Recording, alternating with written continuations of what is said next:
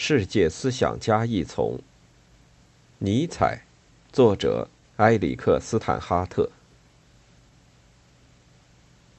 科学的超自然主义。随着科学的出现，人们认识到自然背后的因果秩序不是道德秩序，而是数学秩序。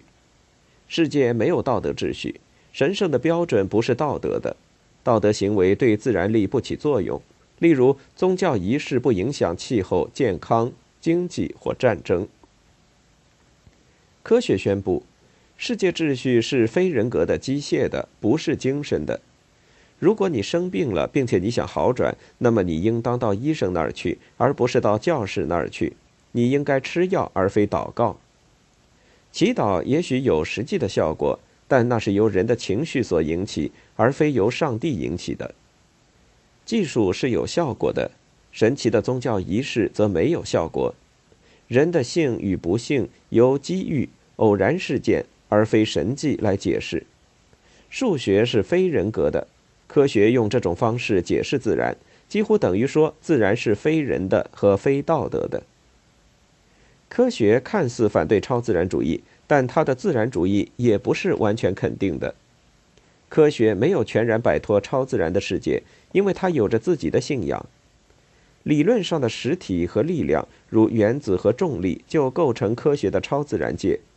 这些是在生物学上有用的杜撰，它们并不存在。科学的唯物主义是一种禁欲主义的信仰。从信仰科学所预设的那种胆大而终极的意义来说，那些信仰者由此也肯定了另一个世界，不是生命、自然和历史的世界的另一个世界。只要他们肯定这另一个世界，他们难道不会以同样的原则来否定此事我们的世界吗？这仍然是一个形而上学的信仰。我们对科学的信仰就依赖这个形而上学的信仰。这是柏拉图的信仰，即上帝是真理，而真理是神圣的。本质的变化在于，这个超自然界不是一个道德的或情感的世界。宗教教士为科学教士所取代，科学教士信仰科学，往往他们的信仰和此前的基督教信仰有着同样的结构。例如，二十世纪美国物理学家弗兰克·泰普勒，他写了一本名为《关于永恒性的物理学：现代宇宙论、上帝和死者复活》的书。泰普勒意欲用技术来获得一个和基督教禁欲主义的价值一致的未来。又如二十世纪美国研究机器人的科学家汉斯·莫拉维克，他把灵魂作为数学程序来考虑，并且把身体的复活描述为机器人式的行为。你的心灵被从你的大脑复制下来，并放入一个机器人的身体之中。莫拉维克是一个真正的禁欲主义者，他赞许的谈论心灵和肉体的分离，人的身体是邪恶的。泰普勒从莫拉维克那里得到他大多数的观念，但他们两者都从圣保罗那里获得他们的观念。只有禁欲主义的价值能导致大规模杀伤性武器的发展。用这样的工具，基督教的启示录所描绘的毁灭也许会变成真的。尽管科学的超自然主义有基督教的旋律，但它和基督教并不十分相同。这个超自然界，人们使它带有情感上的价值。人对天堂的希望和对地狱的恐惧，它是不孕的，它仍然是人格的，但其人格是冷淡而理性的。上帝变成了一个无情感的算计着的超心灵，而不是一位心系众生的神。科学的超自然主义迅速导致了虚无主义，剥去其情感上的温情，超自然界就变得如虚空一样无法孕育。基督教上帝之死。尼采宣告上帝死了，他不是宣告上帝死了的第一人。拉尔夫·沃尔多·爱默生，这位19世纪的美国思想家说：“人们谈及启示时，把他们看作某种早已过去了的东西，好像上帝已经死了似的。”当尼采说上帝死了时，他一直我们最熟悉的关于上帝的理论，关于上帝的基督教柏拉图理论。不是真实的，因为它不描绘任何现实的事物，它甚至没有意义。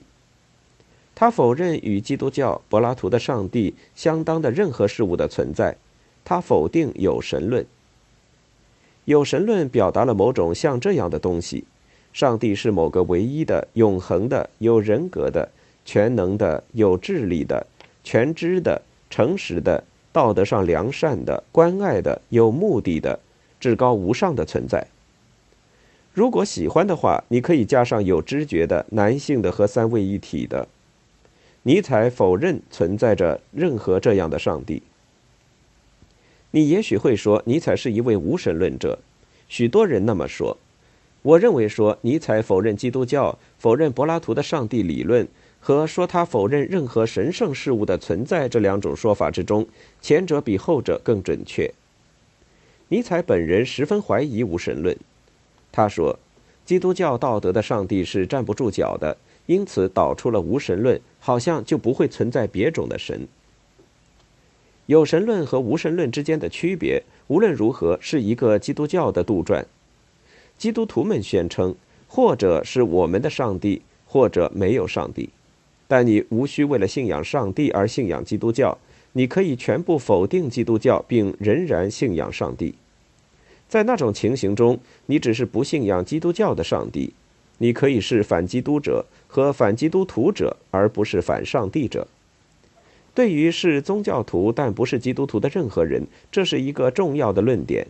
基督教不是唯一的宗教，基督教的上帝不是唯一的上帝。说尼采是一个无神论者，就把他的思想简单化到了渺小平庸的地步，这也使他的哲学庸俗化。正如经常发生的那样，尼采强有力的但奇怪的概念被强行归入耳熟能详的范畴。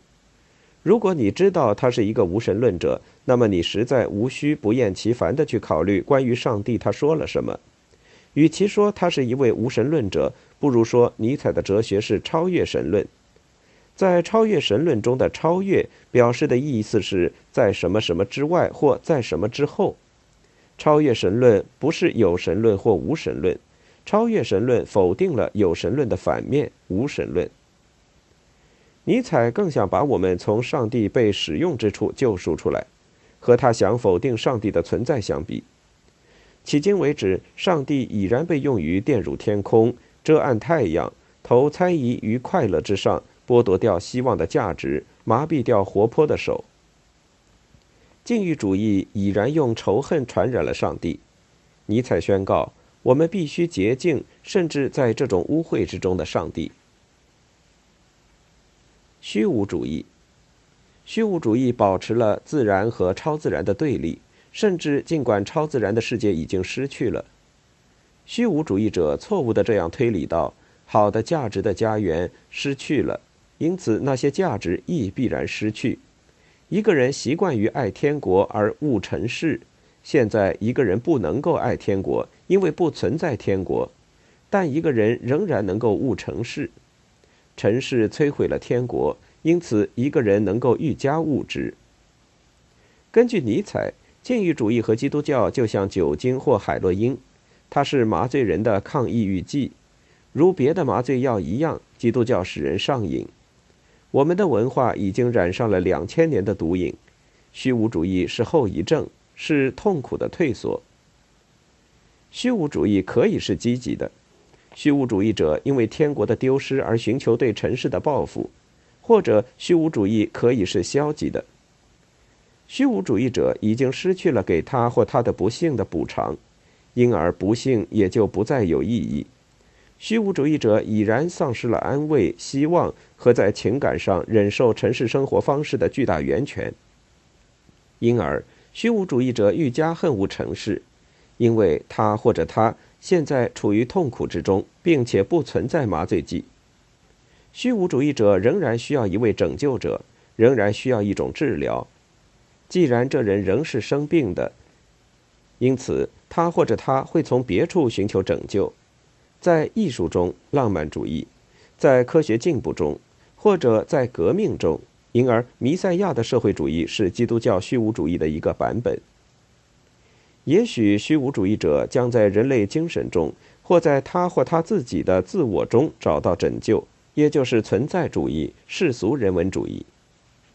尼采所抑郁的是虚无主义者战胜禁欲主义，去停止否定这个世界、这个尘世、这个身体、这个生命，去克服他或他的毒瘾，去对生命说是。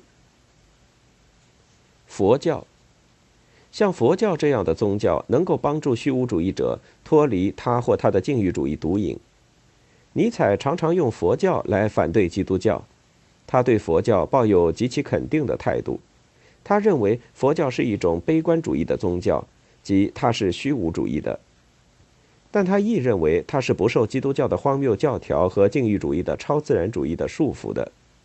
尽管是悲观主义，佛教是头脑清醒的和清晰的；尽管是虚无主义，它是高贵的宗教。佛教比基督教要现实一百倍，它有着冷静而客观地提出问题的传统。它一出现，上帝概念就已经被废除。佛教是历史上唯一真正实证的宗教，它已经，而这深刻的将其从基督教那里区别开来，将道德概念的自欺抛在身后。用我的话来说，佛教站立在善与恶的彼岸。然而，尼采不是佛教徒。并且不是为佛教做广告或意欲使你皈依它。佛教是虚无主义的，而尼采要的是肯定的宗教态度。反对虚无主义的宗教。尼采并不反对神圣的存在，他不否定神圣，相反，他有一套复杂而精致的神学理论。他否定的是基督教的上帝，尤其是在新约圣经中。为圣保罗所支持的那个上帝，使我们分开的不是我们在历史中，或者在自然中，或者在自然背后没有看到上帝，而是我们发现那被尊为上帝者并不像神，而是可怜的、荒谬的、有害的，不仅仅是一个错误，而且是对生命的犯罪，如保罗创造的那样的上帝，是对上帝的否定。根据尼采。基督教的上帝概念既在逻辑上又在道德上是支离破碎的，它是一个败坏的上帝概念。基督教的上帝概念作为病人的上帝的上帝，是发生在世上的最腐败的上帝概念之一，可能它甚至代表上帝类型中的发展水平最低的。上帝堕落成与生命矛盾，而不是生命的美化和永恒的事。尼采不只停留在攻击基督教上帝理论，他有用以替换基督教上帝的某种肯定的事物，他有狄奥尼索斯式的关于神圣的理论，尽管那个理论没有任何神。他以这样的话语总结他的整个哲学：狄奥尼索斯对被钉十字架者。狄奥尼索斯是一位古希腊罗马的异教神，狄奥尼索斯是本能的神。狄奥尼索斯是肉欲的神。尼采说，异教徒是所有对生命说是者。没有什么比认为尼采抑郁人们去崇拜狄奥尼索斯更糟的了。狄奥尼索斯并不存在。尼采不想我们把狄奥尼索斯树立在老死了的上帝的宝座上。摆脱上帝是容易的，摆脱上帝的宝座及上帝在你的思想和行为中所占据的地方，可就难得多了。你可能几乎放任何事物于上帝的位置上，你可以在那儿放置人文、道德、宇宙或者你自己的自我。你甚至可以让那个宝座空着，并把虚无当作上帝来看待。但你不能够把狄奥尼索斯放置在宝座上，因为狄奥尼索斯不是一位神，或甚至一个东西。狄奥尼索斯是一种生活方式，狄奥尼索斯是是。禁欲主义的超自然主义的替代。对于尼采，最终的哲学问题是关于人的苦难的问题，关于人的幸与不幸、成与败、道义上的乐与苦的问题。尼采非常清楚，时间的变迁将毁掉对我们每一个人都有价值的一切事物，它将摧毁我们的身体、情侣、家庭，它将摧毁那些我们最爱的事物。对于人类苦难的问题，有着很多的反应。其一是禁欲主义的超自然主义，对自然的世界的否认和恨恶，对虚幻的反自然的世界的肯定与爱，对某人的苦难和不幸进行补偿的要求。对人的苦难问题的第二种反应是一世独立。一个人拒绝在这个世界之中有任何情感上的参与或纠缠，这是佛教徒的或伊比鸠鲁主义者的反应。既然这些回应拒绝了变化的世界，尼采不喜欢他们，但他的确说他们是比禁欲主义的超自然主义好得多的反应。第三种反应是斯多亚主义。斯多亚们是古代希腊和罗马的哲学家，他们教导说。宁静或泰然是理想的道德状态，泰然或称无动于衷是这样一种状态，在这种状态中，某一人不对某一人的情感做判断，它是一种道德上中立的状态。尼采认为这比一世独立要好，并且他将它推荐为通向他自己的肯定的理念的揭示。这里是来自马可·奥勒留的一段肯定的段落。马可·奥勒留是斯多亚派的哲学家，亦是罗马皇帝。就像波浪对其撞击又撞击的海峡，他坚定地站立，直至旋即围绕着他的水的喧嚣再次平息并归于安息。我是怎样的不幸，这竟然发生于我？绝不这么说，宁可说我是怎样的幸运，他听任我没有痛苦，不为目前所动摇，并且不为未来而沮丧。这种事情可能发生于任何一个人，但不是每一个人都不会显露出痛苦。因而，为什么把这种情形贬低为不幸，而不是将其归于另一种好运气呢？因而，当任何事情引诱你去感到愁苦时，这里你应该记住一条规则：这是一个不幸，但高贵的忍受这个不幸，则是幸运。绝对的肯定。尼采自己对苦难问题的反应是绝对肯定所发生的一切，存在的终极道德原则是肯定，存在比不存在更好。对每个可能性说是，肯定每种命运。代替肯定某个超自然界，尼采说我们应该肯定这个世界，这是宗教自然主义。尼采认为古希腊宗教接近自然主义。代替否定我们的生命、我们的身体、我们的性欲、我们的尘世，我们应当肯定我们的生命、我们的身体、我们的性欲、我们的尘世。我们应当肯定我们的命运，他名之为阿莫法提，命运之爱。他将宗教的自然主义加上命运之爱命名为狄奥尼索斯。尼采认为，我们应当肯定发生于我们的一切。无论其如何令人快乐或痛苦，我们应当没有消减、没有例外或没有选择的肯定。肯定不是一种感受或一种情感上的反应，肯定和感情没有任何关系。肯定是一种道德判断。你肯定，不管你感觉到什么。尼采认为，我们应当既肯定感觉好的东西，又肯定感觉糟的东西。感觉不是道德事实。你可以感觉到生气，但却并不生气；你可以是幸福的，而没有感觉到幸福；你可以是肯定的，当你经受着地狱般的折磨时。痛苦是被动消极的，肯定则是积极的。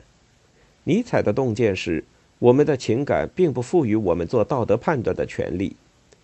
肯定的反面是定罪，只是因为某种事物伤害了我们，只是因为我们经受痛苦。